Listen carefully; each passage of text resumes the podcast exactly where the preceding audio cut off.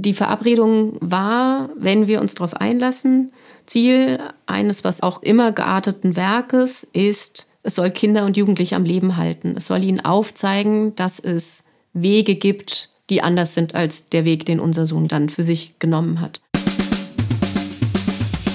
Freigeistern, der Podcast für Kinder- und Jugendliteratur. Mein Name ist Christine Knödler. Hier geht es um Kindheit und Kinderbücher, um Bilderbücher, Jugendbücher und um Bücher für alle. Ihr findet spannende Themen und Gespräche, es gibt Buchtipps und manchmal Verrisse. Und bei uns kommen die zu Wort, die schreiben, zeichnen, lesen abwechslungsreich, geistreich, begeisternd und das alle zwei Wochen mit den Freigeistern Gesprächen und mit Lesen und Lesen lassen. Hallo und herzlich willkommen zur 71. Folge von Freigeistern.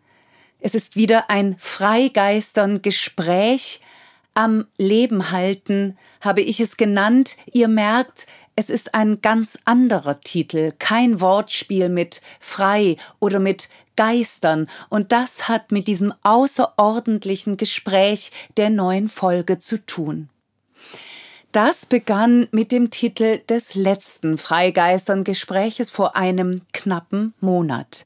In der 69. Folge war der Autor und Journalist Martin Schäuble mein Gast. Wir haben über seinen neuen Roman gesprochen, Alle Farben Grau, im August 2023 bei Fischer erschienen für Leserinnen ab 14 Jahren. Es war ein überaus bewegendes, intensives Gespräch. Ich möchte dafür an dieser Stelle nochmal sehr herzlich danken und es hatte Folgen.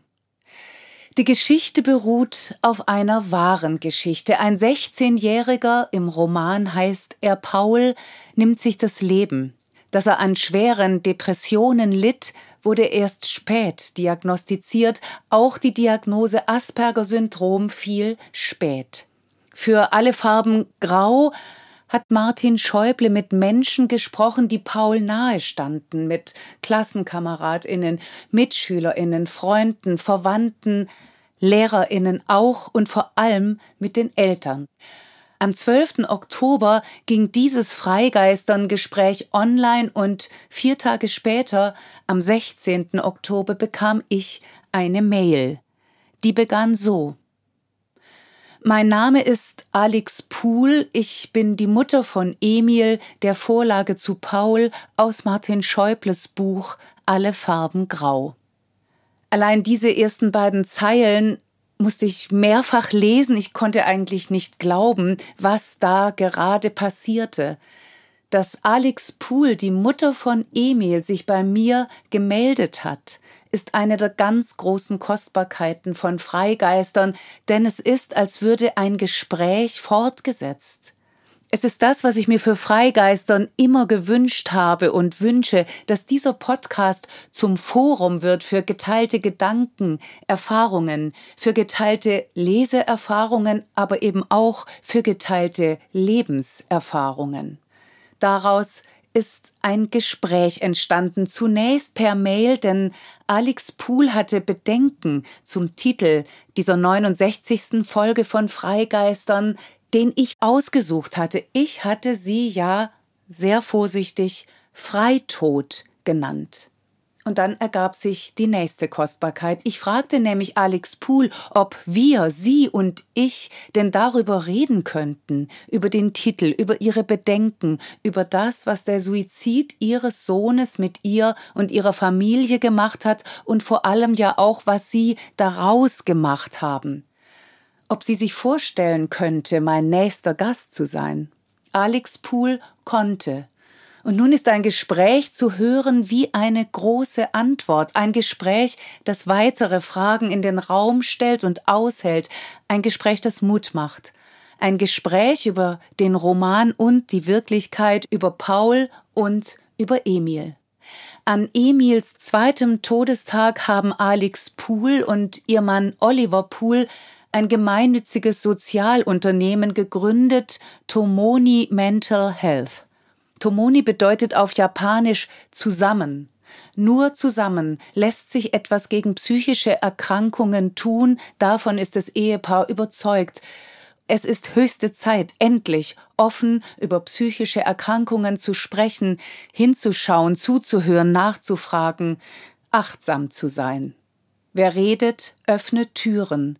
Zur Sprache bringen hilft, Gespräche helfen, die Literatur hilft auch beim Reden über, beim Lesen über, bei dieser Aufklärungsarbeit zu psychischen Erkrankungen, die auch Suizidprävention ist, setzt Tomani Mental Health bei den Erwachsenen an, bei Lehrerinnen, Schulpsychologinnen, bei den Eltern. Denn wer redet, öffnet Türen. Dieses Reden über ist Fürsorge. Es ist eine Lebensaufgabe, vielleicht eine Überlebensaufgabe. Auch sie hält am Leben. Ich danke Alex Pool sehr dafür, dass sie für uns gleich Türen öffnen wird, ihre Türen. Dass wir in der 71. Freigeistern Folge am Leben halten, reden werden. Vorher aber liest sie wie immer an dieser Stelle für euch, für uns, das Freigeistern Auftaktgedicht. Mein Lieblingsgedicht ist Der Mond ist aufgegangen von Matthias Claudius.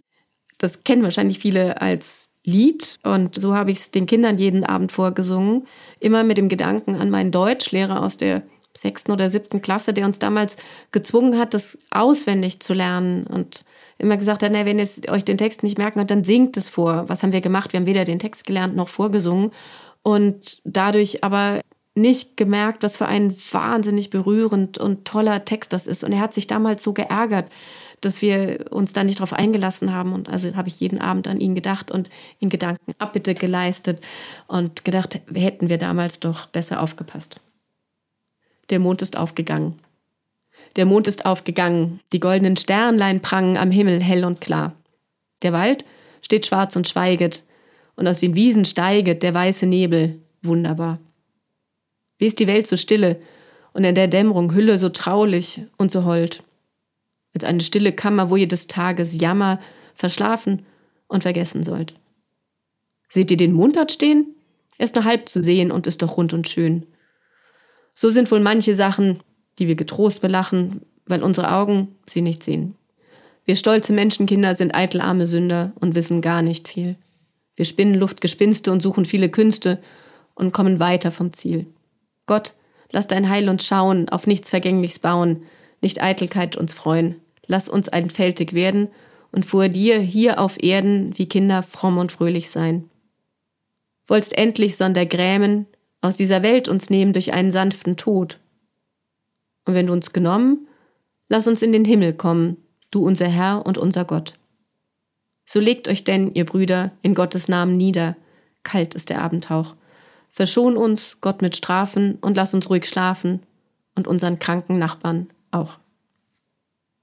Der Mond ist aufgegangen, der Mond geht weiter auf. Auch das macht Mut. Herzlich willkommen, liebe Alex Pool. Wie schön, dass Sie heute hier sind. Vielen Dank für die Einladung. Wobei ich mich ja ein klein wenig selber eingeladen habe. Und damit ging unsere Begegnung los und die ist für mich ja tatsächlich ein Geschenk. Ich habe es Ihnen schon geschrieben, vorher aber. Wie immer an dieser Stelle starten wir unseren Freigeistern Fragebogen. Sind Sie bereit? Ich bin bereit. Waren Sie als Kind eine Vielleserin oder eher das Gegenteil? Ich habe so viel gelesen, dass meine Eltern irgendwann die Bibliothekskarte angeschafft haben, weil es selbst meinen großzügigen Eltern zu viel wurde, was da pro Woche aus dem Fischer Verlag überwiegend nach Hause geschleppt wurde. Ich habe wahnsinnig viel und gerne gelesen und war sehr dankbar für meine Kinder, weil dann konnte ich wieder diese Bücher vorlesen, weil ich finde Kinder- und Jugendbücher einfach was ganz Besonderes und habe, glaube ich, mit meinen Kindern sehr wenig gespielt, aber dafür sehr, sehr, sehr, sehr viel gelesen. Was war denn das Lieblingsbuch Ihrer Kindheit? Über die Frage muss ich lang nachdenken, weil es ganz viele sind. Aber ich glaube, das, was mich am meisten geprägt hat, kennt kein Mensch, solange die Hufe tragen. Eine Autobiografie von Bruno Frangipani, der die letzten Kriegsmonate mit seinem Pferd gemeinsam erlebt. Das ist wahnsinnig berührend und das Pferd stirbt dann auch. Und Das habe ich, also ich nicht alle bibliothekarischen Bücher, die es noch gibt, aufgekauft, aber immer wieder. Und ansonsten aber auch alles, was Erich Kästner geschrieben hat, habe ich auswendig gekonnt. Weil Sie erzählt haben gerade, dass Sie Ihren Kindern viel vorgelesen haben. Gab es da auch so ein Familienlieblingsvorlesebuch, so kurz vorm Einschlafen? Harry Potter. Ich fand es super, weil die Kinder es auch gut fanden. Unser Ältester hat etwas gezögert und hat sich sehr schwer getan mit Band 1. Und irgendwann habe ich gesagt, so komm, ich lese es dir vor. Und die ersten 30 Seiten fand er doof. Und danach haben wir jeden Abend, musste er mal warten, bis die jüngeren Geschwister im Bett waren, weil dass er dann dran kam. Und das haben wir dann bis oft nachts um zwei gelesen. Ich habe es allen vier Kindern einzeln vorgelesen und jedes Mal wieder mit sehr großer Begeisterung. Einzeln vorgelesen? Einzeln. Das ist ja Wahnsinn, wow. Jetzt zurück in Ihre Kindheit. Gibt es auch ein Buch, das Sie als Kind nachhaltig erschreckt hat? Ich glaube, ein Buch ist mir keins eingefallen, aber eine Ballade. Goethe, wo dann zum Satz zum Schluss heißt, und in seinen Armen das Kind war tot. Der Erlkönig. Der Erlkönig. Und das hat mich ganz lange beschäftigt, was das bedeutet und wie das ist, als Elternteil ein Kind zu verlieren und also so zu kämpfen darum und es dann nicht zu gewinnen. Was ist denn Ihr aktuelles Lieblingsbuch? Ich habe. Wir sprechen ja später darüber, was uns passiert ist. Mir fällt es im Moment schwer, mich auf Geschichten einzulassen. Und ich glaube, das Buch, worüber wir auch gleich reden werden, ähm, so komisch es klingt, äh, alle Farben grau, ist tatsächlich das, was ich gerne gelesen habe, mit Tränen, mit Lachen, eine tolle Sprache. All das, was ein Buchhändler gut findet, finde ich daran auch gut. Hat es für Sie auch was Tröstliches? Ja, das Tröstliche ist, dass andere Leute es auch lesen und mir sagen, dass es ihnen hilft, dass es ihren Blick auf Kinder und Jugendliche, ihren Blick auf die Welt verändert hat. Und das war das, was wir uns gewünscht haben, was dieses Buch machen kann und soll. Und es tut es. Und deswegen ja, insofern ja, tröstlich. Welches Buch haben Sie zuletzt nicht zu Ende gelesen und warum? Ich habe, glaube ich, ganz viele angefangen und nicht zu Ende gelesen. Ich komme nicht in Geschichten rein und es ist ganz schwer, mich für Geschichten gerade zu begeistern. Deswegen könnte ich gar keins sagen, ich müsste auf meinen Nachttisch gucken, aber ich versuche es immer wieder. Ich kann ganz schlecht Bücher wegtun, weil ich immer denke, da hat sich jemand Gedanken gemacht, da hat jemand was erzählen wollen und vielleicht liegt es an mir, dass ich die Geschichte dass ich es einfach noch nicht rausfinde. Und deswegen versuche ich eigentlich immer bis zum Ende durchzuhalten. Welches Buch wollten Sie immer schon lesen, aber haben es bis heute nicht geschafft? Diese ganzen russischen dicken Schinken. Die liegen dann da immer, dann denke ich, in irgendeinem ruhigen Moment. Und der kam aber nie. Dann nehme ich mir dann immer vor, die höre ich mir dann als Hörbuch an. Aber auch dazu kam es noch nicht. Also Dostoevsky, Tolstoi, Dünndruck mit Mini-Buchstaben hat ja auch was Herausforderndes. Genau, und dann immer noch 700 Seiten. Trotzdem, ja. genau.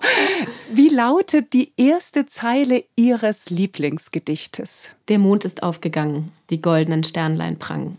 Am Himmel hell und klar, ja.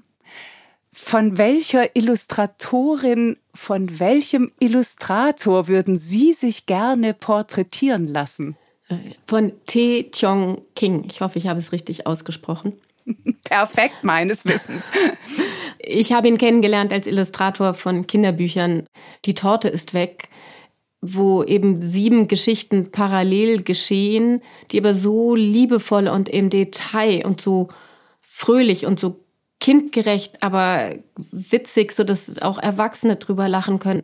Den finde ich großartig. Das war so, was ich gedacht habe, der, der wär's. Von welcher Autorin, von welchem Autor hätten Sie gern eine Lesung nur für sich allein? Goethe, und ich würde gern. Entschuldigung. Ich, ich, ich komme aus Frankfurt und ich würde gern wahnsinnig gern mit ihm über diesen Werther reden, den eben die Kinder jetzt alle noch lesen müssen. Und ich weiß immer nicht, ob die Menschen ihn so richtig verstanden haben. Auch wie er den jetzt sehen würde in der heutigen Zeit und mit ihm ins Gespräch kommen. Ich fände es super spannend zu sehen, wie der heute zurechtkäme und ob er heute auch noch so ein Bestseller wäre oder ob er heute in dem Wust der Bücherstapel untergehen würde.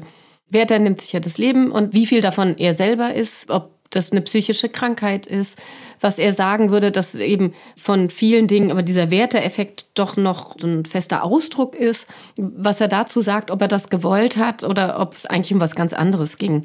Was ist Ihr Guilty Pleasure in Bezug auf Bücher? Die kaufe ich immer in der Bahnhofsbuchhandlung oder irgendwo, wo mich keiner kennt. So Schmonzetten, wo ich dann irgendwie am liebsten noch den Umschlag irgendwie ändere, damit der Rest meiner Familie nicht sieht, was es so ist. Dann vielleicht noch auf Englisch, damit es nicht ganz so peinlich ist. Aber manchmal finde ich, wenn man einfach auf Seite 1 schon weiß, wie es hinten ausgeht, das tut manchmal gut. Wenn Sie ein Buch über sich schreiben würden, wie wäre der Titel? Fände ich wahrscheinlich relativ langweilig für den Rest der Menschheit. Ich glaube, es hätte irgendwas mit Versuchen zu bewegen oder weil ich habe wenig Fantasie, deswegen es müsste irgendwas, irgendein ein praktischer Leitfaden, Umgang mit vier Kindern und die Nerven behalten oder so. Wahrscheinlich sowas. Oder in Gang setzen. Ja, das klingt auch gut. Jetzt sind wir schon bei der letzten Frage des Fragebogens, der ja ein Fragebogen für die Kinder- und Jugendliteratur ist und darum diese Frage zum Schluss. Welcher Mensch sollte Ihrer Meinung nach unbedingt ein Kinderbuch schreiben und worüber? Zum Beispiel ein Michael Gorbatschow über wie er groß geworden ist, wie er es geschafft hat, den Kopf so frei zu bekommen und so frei, passt doch, freigeistig sein zu können, so viel zu bewegen ob da vielleicht schon in der Jugend was angelegt war und was solche Menschen wie er jungen Menschen mitgeben können. Damit kommen wir zu dem Buch, das Sie vorher als Ihr Lieblingsbuch genannt haben, Alle Farben Grau von Martin Schäuble. Martin und ich hatten darüber gesprochen und wenige Tage später bekam ich eben jene vorhin schon erwähnte Mail von Ihnen und Sie haben später dann geschrieben, ich habe eine winzig kleine Bitte. Jemand, der psychisch erkrankt ist, ich springe jetzt an einer Stelle und lese aus Ihrer Mail, ist in seiner Entscheidung nicht frei. Ich wollte auch Sie, also mich, dafür sensibilisieren, da Sie die Folge Freitod benannt haben. Und jetzt ist meine Frage an Sie, Frau Pohl, welchen Titel hätten Sie denn bevorzugt und warum ist Freitod der vielleicht irreführende oder jedenfalls unpassende Titel? Menschen, die sich das Leben nehmen, weiß man, dass die bis zu 90 Prozent von ihnen psychisch erkrankt sind. Eine psychische Erkrankung macht gerade, dass ich in meiner Entscheidung eben nicht frei bin, sondern nur noch diesen einen Weg sehe, weil mich diese Krankheit so leiden lässt. Das heißt, ich kann gerade nicht frei entscheiden, möchte ich leben oder möchte ich sterben, sondern der Weg ins Leben ist mir verbaut durch diese Erkrankung. Das gleiche Wort, das nutze ich jetzt die Chance, ähm, das gleiche irreführende Wort ist Selbstmord.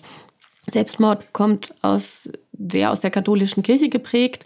Ein Mord ist noch schlimmer, als jemand anderen zu töten, also mit niederen Beweggründen. Das kann ich an mir selber gar nicht. Und in der Kirche war es lang so, dass Menschen, die sich das Leben genommen haben, nicht auf dem Friedhof beerdigt wurden und auch nicht von einem Pfarrer. Und dass die Familie eines Menschen, der sich das Leben genommen hat, geächtet war. Und das schwingt alles in diesem Wort Selbstmord mit.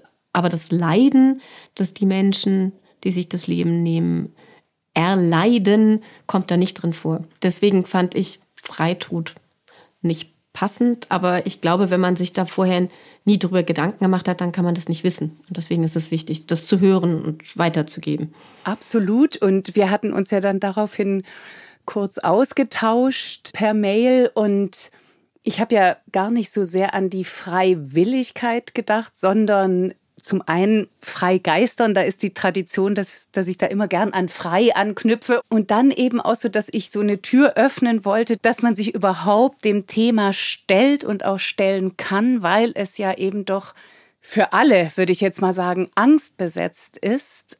Aber Sie haben mich natürlich völlig überzeugt mit Ihrer Anmerkung. Ich bin Ihnen da auch sehr dankbar dafür und habe dann selber noch mal drüber nachgedacht und bin jetzt nicht sonderlich weitergekommen, höchstens insofern, dass ich es wirklich bemerkenswert finde, dass die deutsche Sprache, die ja sehr für Präzision bekannt ist und für Genauigkeit und nicht gerade für zumindest nicht auf den ersten Blick, Poesie, dass die auf der einen Seite so einen positiven Ausdruck dafür hat, dafür sich das Leben zu nehmen, nämlich das Wort Freitod und auf der anderen Seite eben dieses komplett ausschließende Selbstmord. Wo sich beides trifft, das haben Sie ja jetzt gerade so gesagt, ist die Stigmatisierung.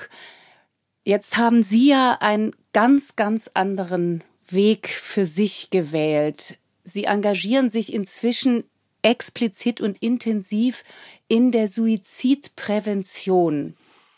Der Roman, über den wir sprechen, Alle Farben Grau, basiert auf einer wahren Geschichte. Und der Teil, von dem ich weiß, dass er wahr ist, ähm, ist eben die Geschichte meines Sohnes Emil, der sich im Juni 2020 das Leben genommen hat. Wir wissen von viereinhalb Monaten großem Leid, einer schweren Depression und wir wissen, dass er unerkannt autistisch war, also psychisch erkrankt.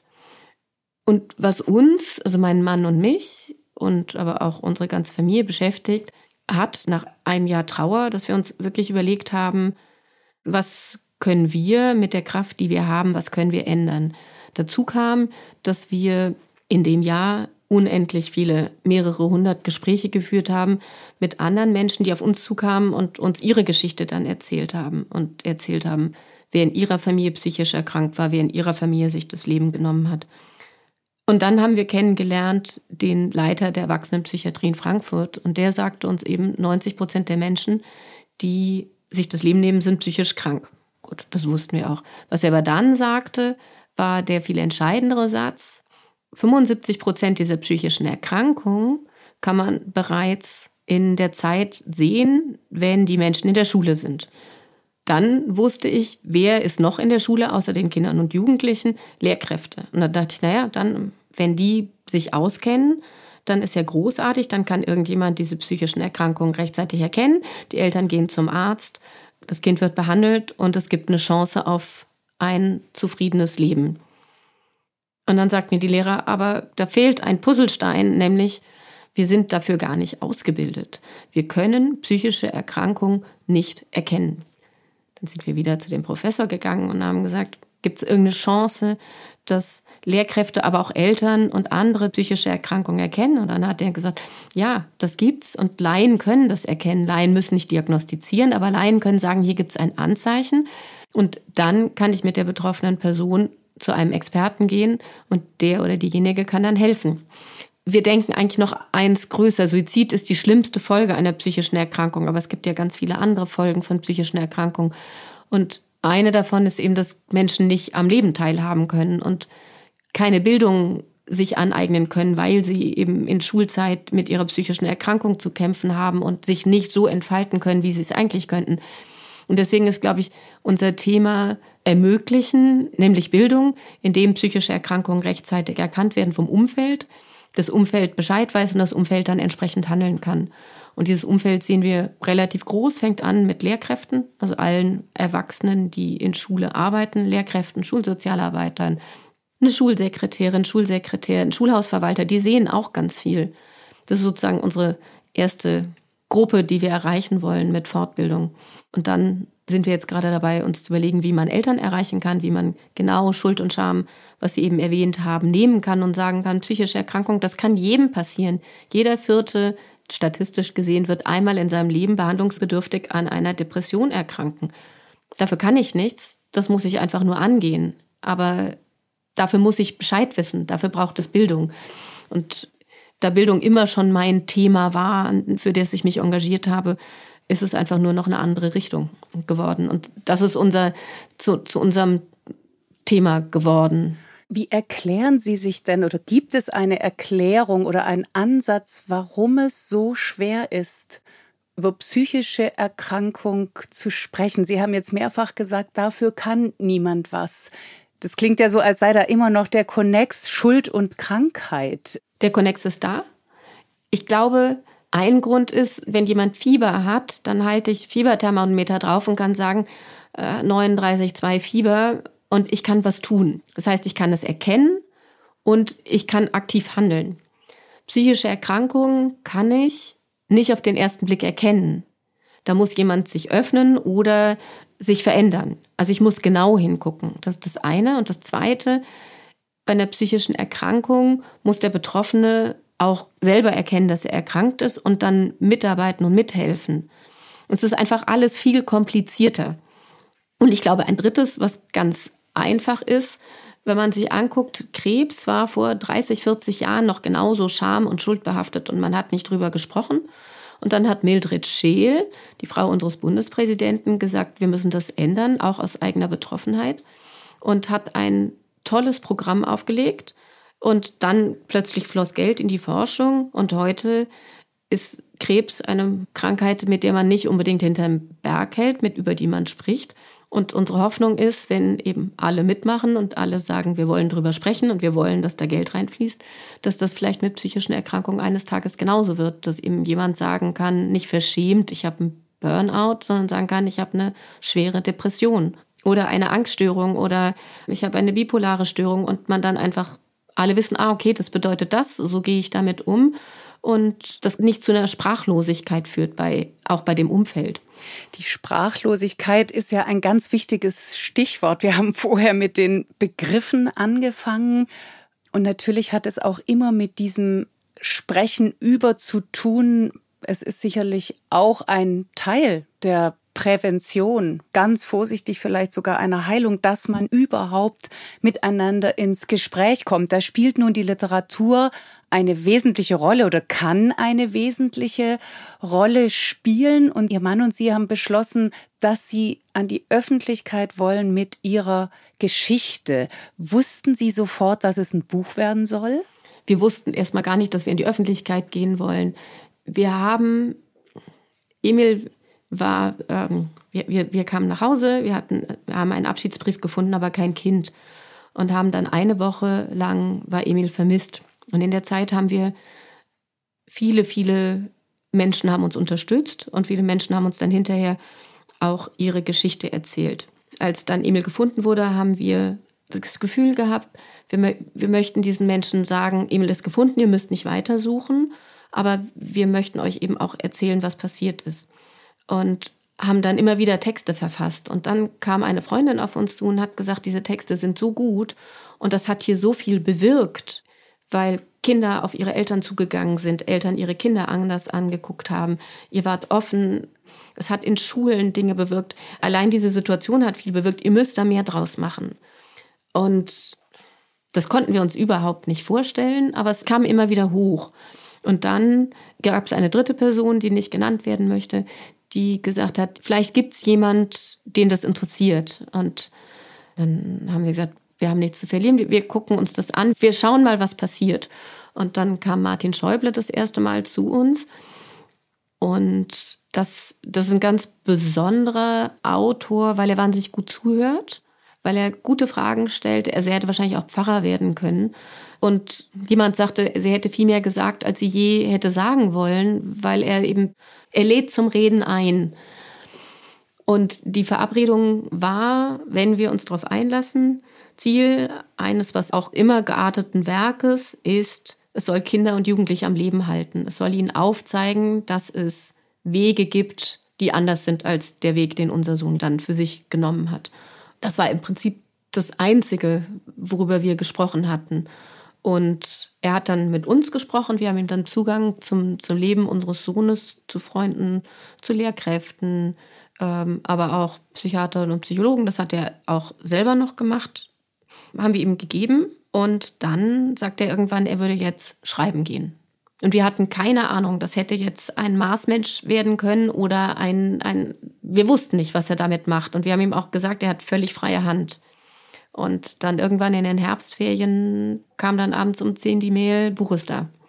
Hier ist der erste Entwurf. Und mein Mann ist ins Bett gegangen und ich habe ihn geöffnet und ich habe es dann bis morgen um halb zwei, ich habe es gelesen und habe es gern gelesen. Ich wusste ja, wie es ausgeht. Ich wusste, was passiert. Bei vielen Situationen war ich dabei.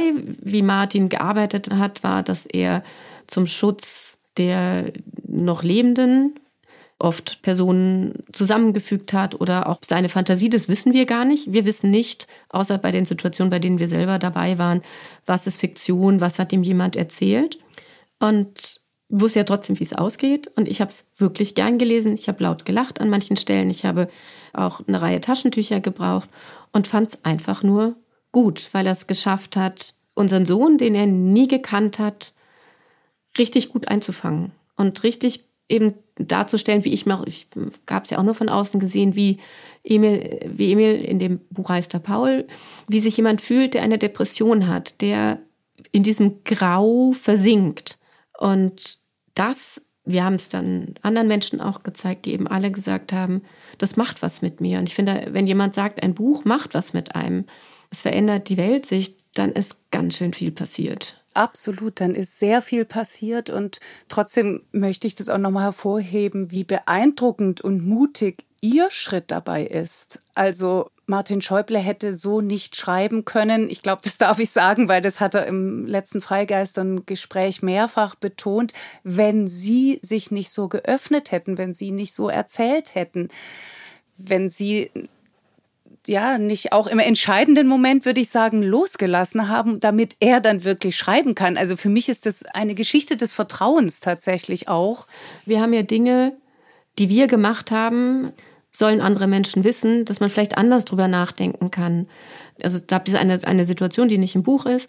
Wir war, ich hatte eines unserer anderen Kinder spielt Schlagzeug und es gab im Stomp. Stomp ist so eine Kompanie, die durch die Welt reist mit sehr laut, sehr mit Schlagzeug ähm, agiert. Und ich habe für alle Kinder Karten gekauft und habe gesagt, ihr kommt mit, Kultur. für Emil, der, der saß in der Vorstellung zum Schluss auf dem Boden mit dem Rücken zur, zur Bühne und hat sich die Ohren zugehalten. Ich habe mir da überhaupt keine Gedanken drum gemacht. Ich habe ihn dann in der Pause nach Hause geschickt, weil ich gemerkt habe, es, es hat ihm überhaupt nicht gefallen. Würde ich heute anders machen. Würde ich sagen, macht, guck doch mal, warum das Kind da nicht sein will.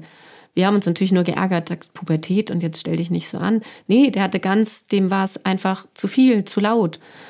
Ich möchte einfach alle darauf aufmerksam machen, dass ein Verhalten von einem Kind, ja, das kann pubertär sein und es kann äh, einfach nur faul sein, es kann aber auch ganz andere Gründe haben. Und unsere Bitte einfach an, an alles, guckt einfach ein zweites Mal hin. Guckt hin, ob der Pullover wirklich kratzt oder ob das vielleicht ein ganz anderes Anzeichen ist guckt hin, wenn jemand ähm, nicht anderen Leute nicht, nicht in die Augen gucken kann. Das ist ein, wie wir jetzt wissen, ein Anzeichen eines Autismus. Aber auf die Idee sind wir gar nicht gekommen. Und ich glaube einfach, wie immer, jeder, jeder muss seine Erfahrung selber machen. Aber vielleicht können wir eben von unseren Erfahrungen was weitergeben, was dann anderen Kindern, anderen Familien hilft. Und das hilft uns dann auch. Ja, ich kann jetzt nur aus der Seite der Lesenden sagen, dass mich der Roman auch sehr berührt und bewegt hat, unglaublich viele Emotionen ausgelöst hat, natürlich auch sowas wie Ohnmacht und ja, dass etwas passiert, was einfach niemand, niemand will. Und da war ich tatsächlich der Buchform so dankbar, weil in einem Artikel wäre es, glaube ich, weniger, käme man nicht so an die Emotionen. Im Buch hat aber, so wie der Martin Schäuble das gelöst hat, durch die Form ganz viel auch wieder eingefangen. Also, dass man nicht zu sehr hineingetragen wurde, sondern eben durchaus die Erkenntnis, die Nähe, der Respekt fürs Leben, da bleibt so viel übrig. Und eben auch, wie Sie damit umgehen.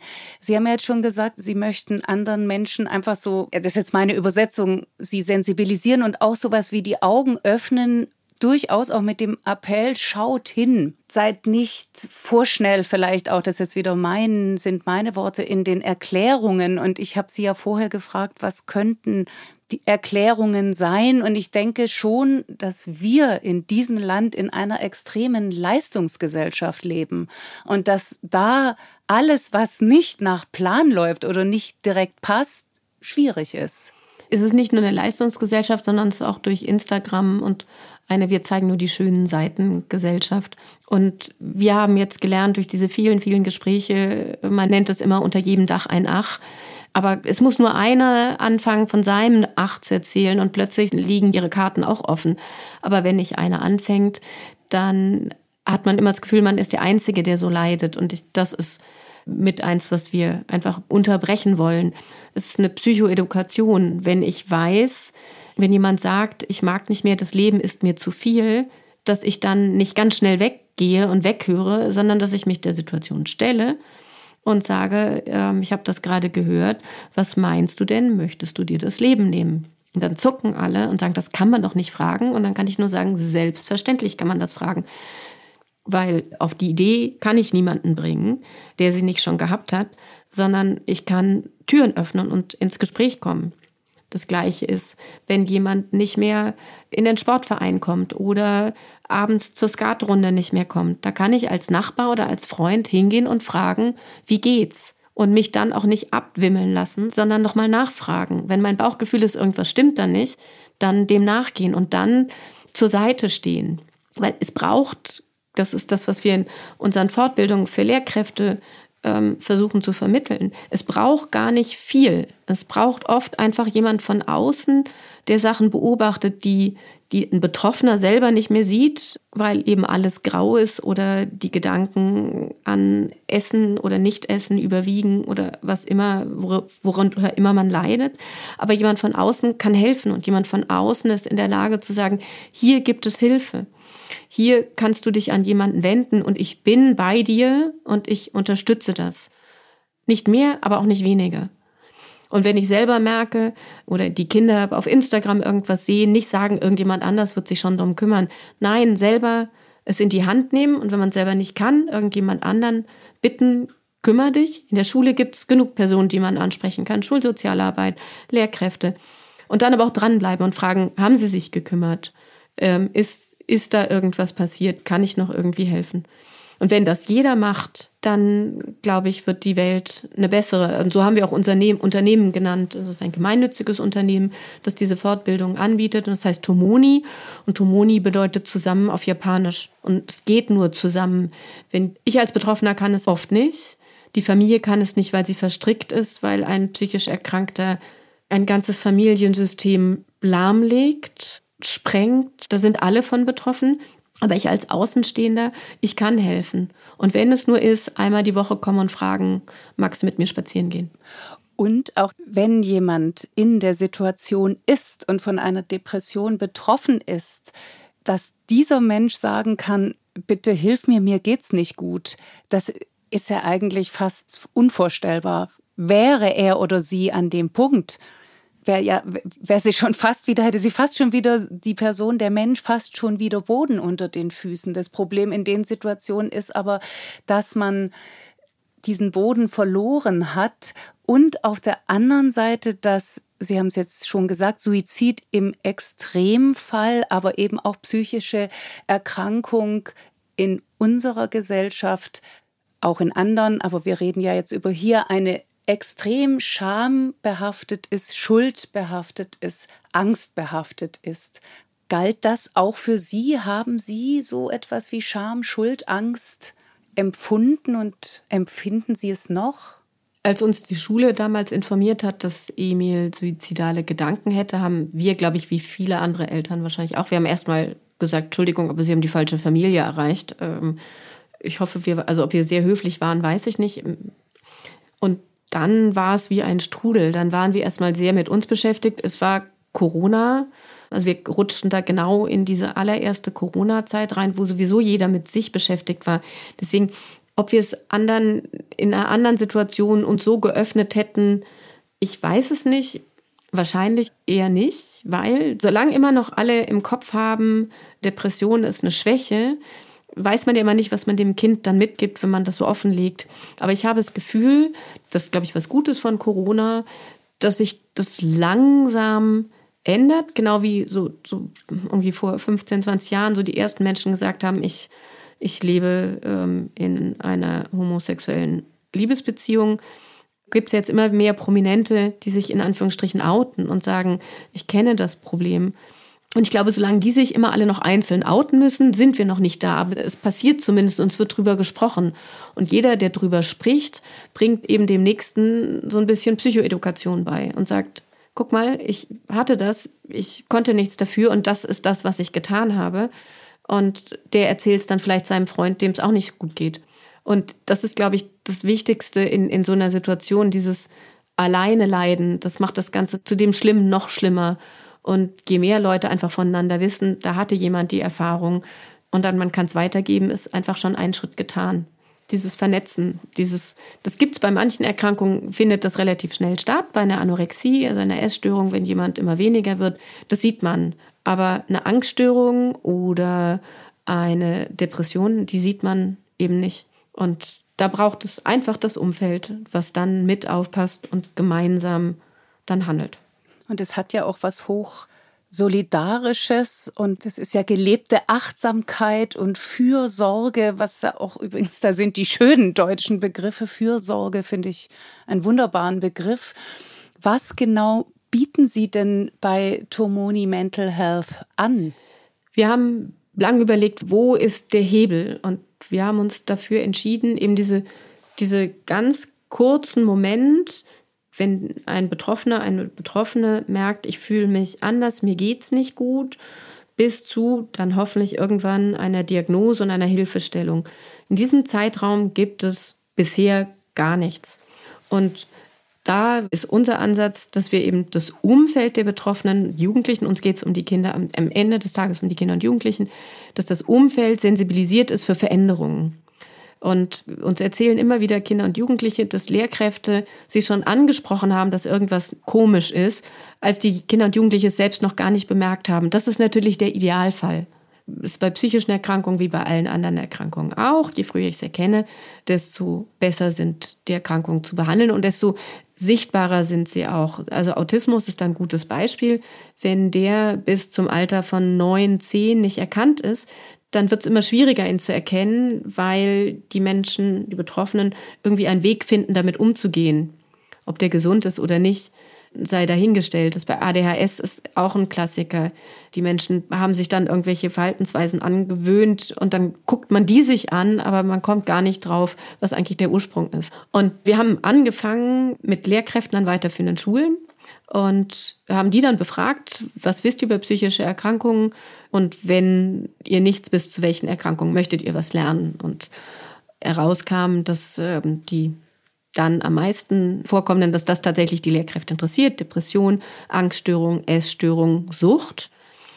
Auch eine psychische Erkrankung, kann aber auch eine Folge sein, wenn jemand das Leben wegen einer Depression zum Beispiel nicht erträgt, dass er das dann eben in Alkohol oder Drogen erträgt ähm, selbstverletzendes Verhalten, ein großes Thema an Schulen. Und es ist keine eigene Erkrankung, aber eben die schlimmste Folge einer psychischen Erkrankung, Suizidalität. Dafür bieten wir Online-Module an, die dauern 90 Minuten. Auf Zoom in kleinen Gruppen live zwischen 12 und 18 Personen, wo wir A, so ein bisschen was zu der Erkrankung erzählen, aber dann insbesondere, wie fühlt es sich an, diese Erkrankung zu haben und dann mit den Lehrkräften üben, wie gehe ich jetzt mit einer erkrankten Schülerin um? Was kann ich sagen? Wie komme ich ins Gespräch? Was sind Dinge, die dann für diejenigen wichtig sind? Wie kann ich die Kinder begleiten? Und dann üben wir mit ihnen ganz zum Schluss auch noch in einem eigenen Modul, wie kommuniziere ich das mit den Eltern, weil nicht alle Eltern wollen das wissen, nicht alle Eltern wissen, was das überhaupt bedeutet.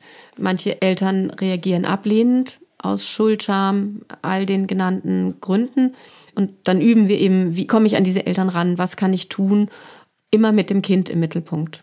Das haben wir dann gemacht. Wir haben inzwischen über 400 Lehrkräfte ganz deutschlandweit, die sich bei uns schon haben fortbilden lassen.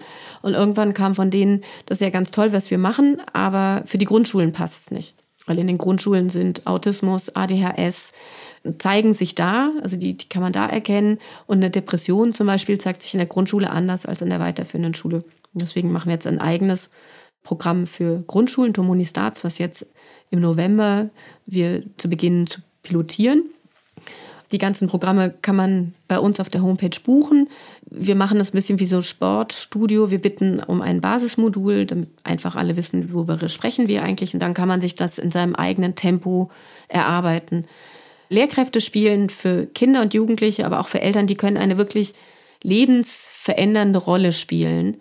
Das wissen sie aber oft gar nicht und denken sich, naja, und was kann ich hier schon tun? Und ich kann immer nur allen sagen, sie können ganz viel tun und die Lehrkräfte, die sich dafür die Zeit nehmen, die sind großartig. Und wir erleben einfach ganz viele engagierte Lehrkräfte, Schulsozialarbeiter, die sagen, wir wollen hier was für die Kinder bewegen und deswegen bilden wir uns fort und das machen sie in ihrer Freizeit.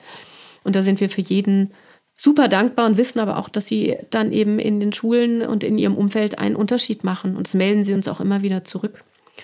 Und weil wir dann noch gesagt haben, wir möchten gerne, dass dieses Programm nicht nur gut gemeint, sondern auch gut gemacht ist, lassen wir es jetzt wissenschaftlich evaluieren. Und da gibt es, so wie wir das bei Corona gelernt haben, eine Studie, eine randomisierte Blindstudie. Und das beginnt jetzt gerade zu laufen. Und in drei Jahren wissen wir dann, ob wir das, was wir damit erreichen wollen, nämlich dass Lehrkräfte rechtzeitig Kinder und Jugendliche ansprechen, Dinge behandeln, ins Gespräch kommen ob das dann tatsächlich auch so gelebt wird. Aber wir sind uns sehr sicher, dass das so sein wird. Und wer ist wir, wenn Sie von wir sprechen? Wir haben ein gemeinnütziges Unternehmen gegründet. Warum Unternehmen? Weil wir wollen, dass das ein Thema ist, was nicht mehr weggeht. Was einfach für immer und ewig in Schule passieren wird. Wie Erste-Hilfe-Kurse müssen die Lehrkräfte auch alle drei Jahre machen.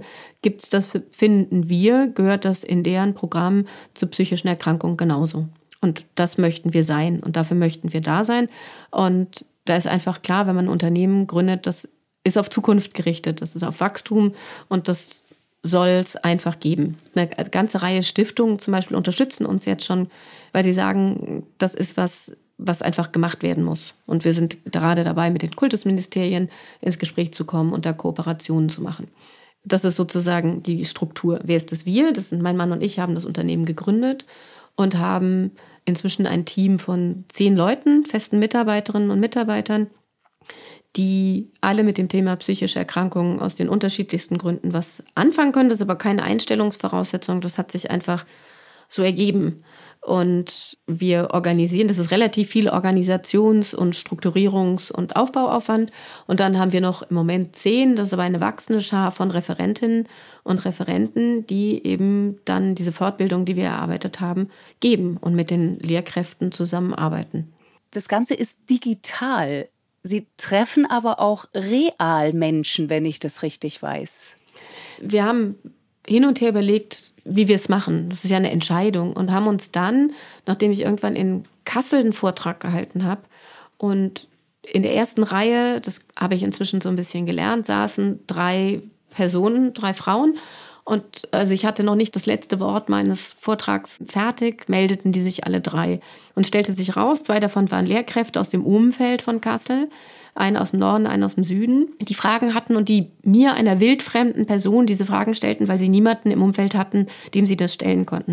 Und das dritte war eine junge Frau, die sich große Sorgen um ihre beste Freundin hatte, äh, machte und auch niemanden hatte, mit dem sie darüber sprechen könnte. Und deswegen haben wir gesagt, das muss digital sein. Es kann nicht sein, dass es nur in den Großstädten das Angebot gibt, sondern es muss für alle überall erreichbar sein.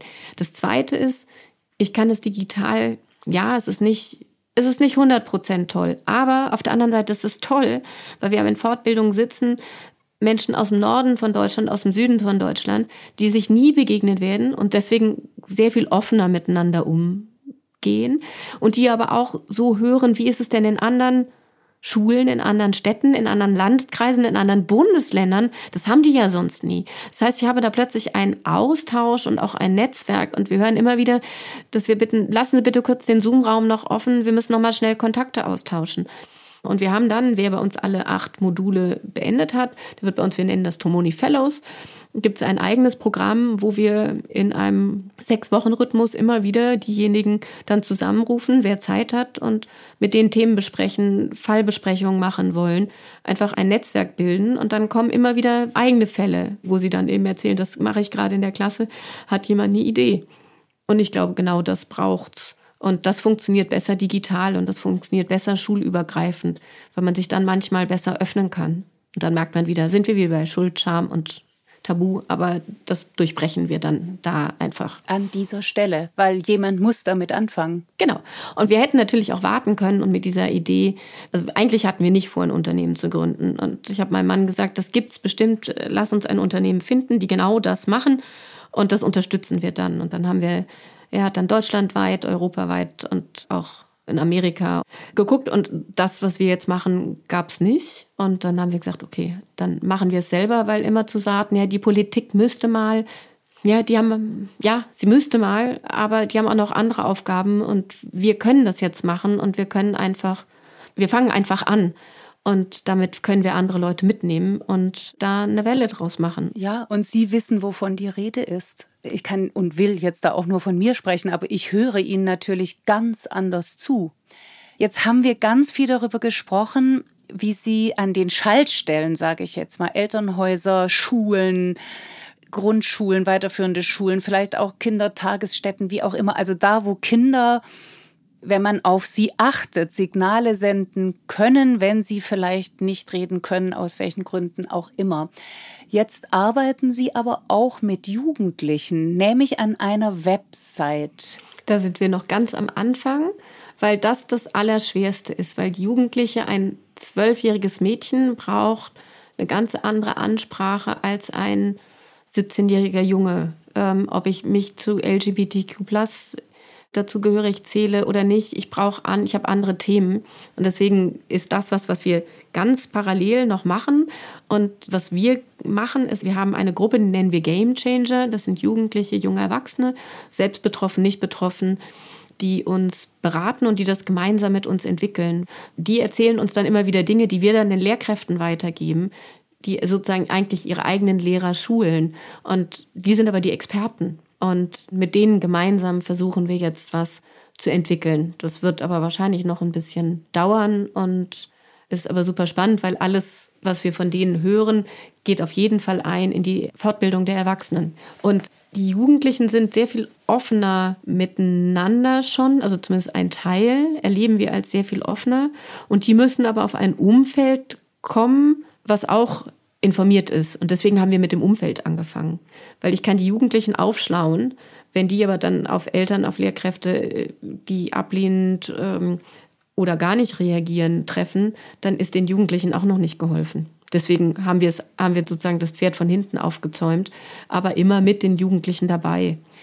Und Game Changer ist ja nun auch ein sehr lebensbejahendes Wort das Spiel zu ändern, heißt es ja eigentlich übersetzt.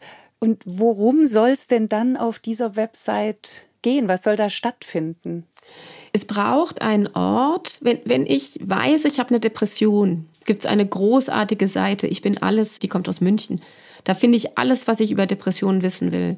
Aber da komme ich ja gar nicht hin, wenn ich nicht weiß, dass ich eine Depression habe. Das heißt, ich muss erstmal aus diesem ich fühle mich anders, so berichten es die Jugendlichen überwiegend, dass das das Gefühl ist, womit es anfängt. Wie kann ich dieses Gefühl kanalisieren in eine Handlung, die mich dann zu einer Unterstützung bringt?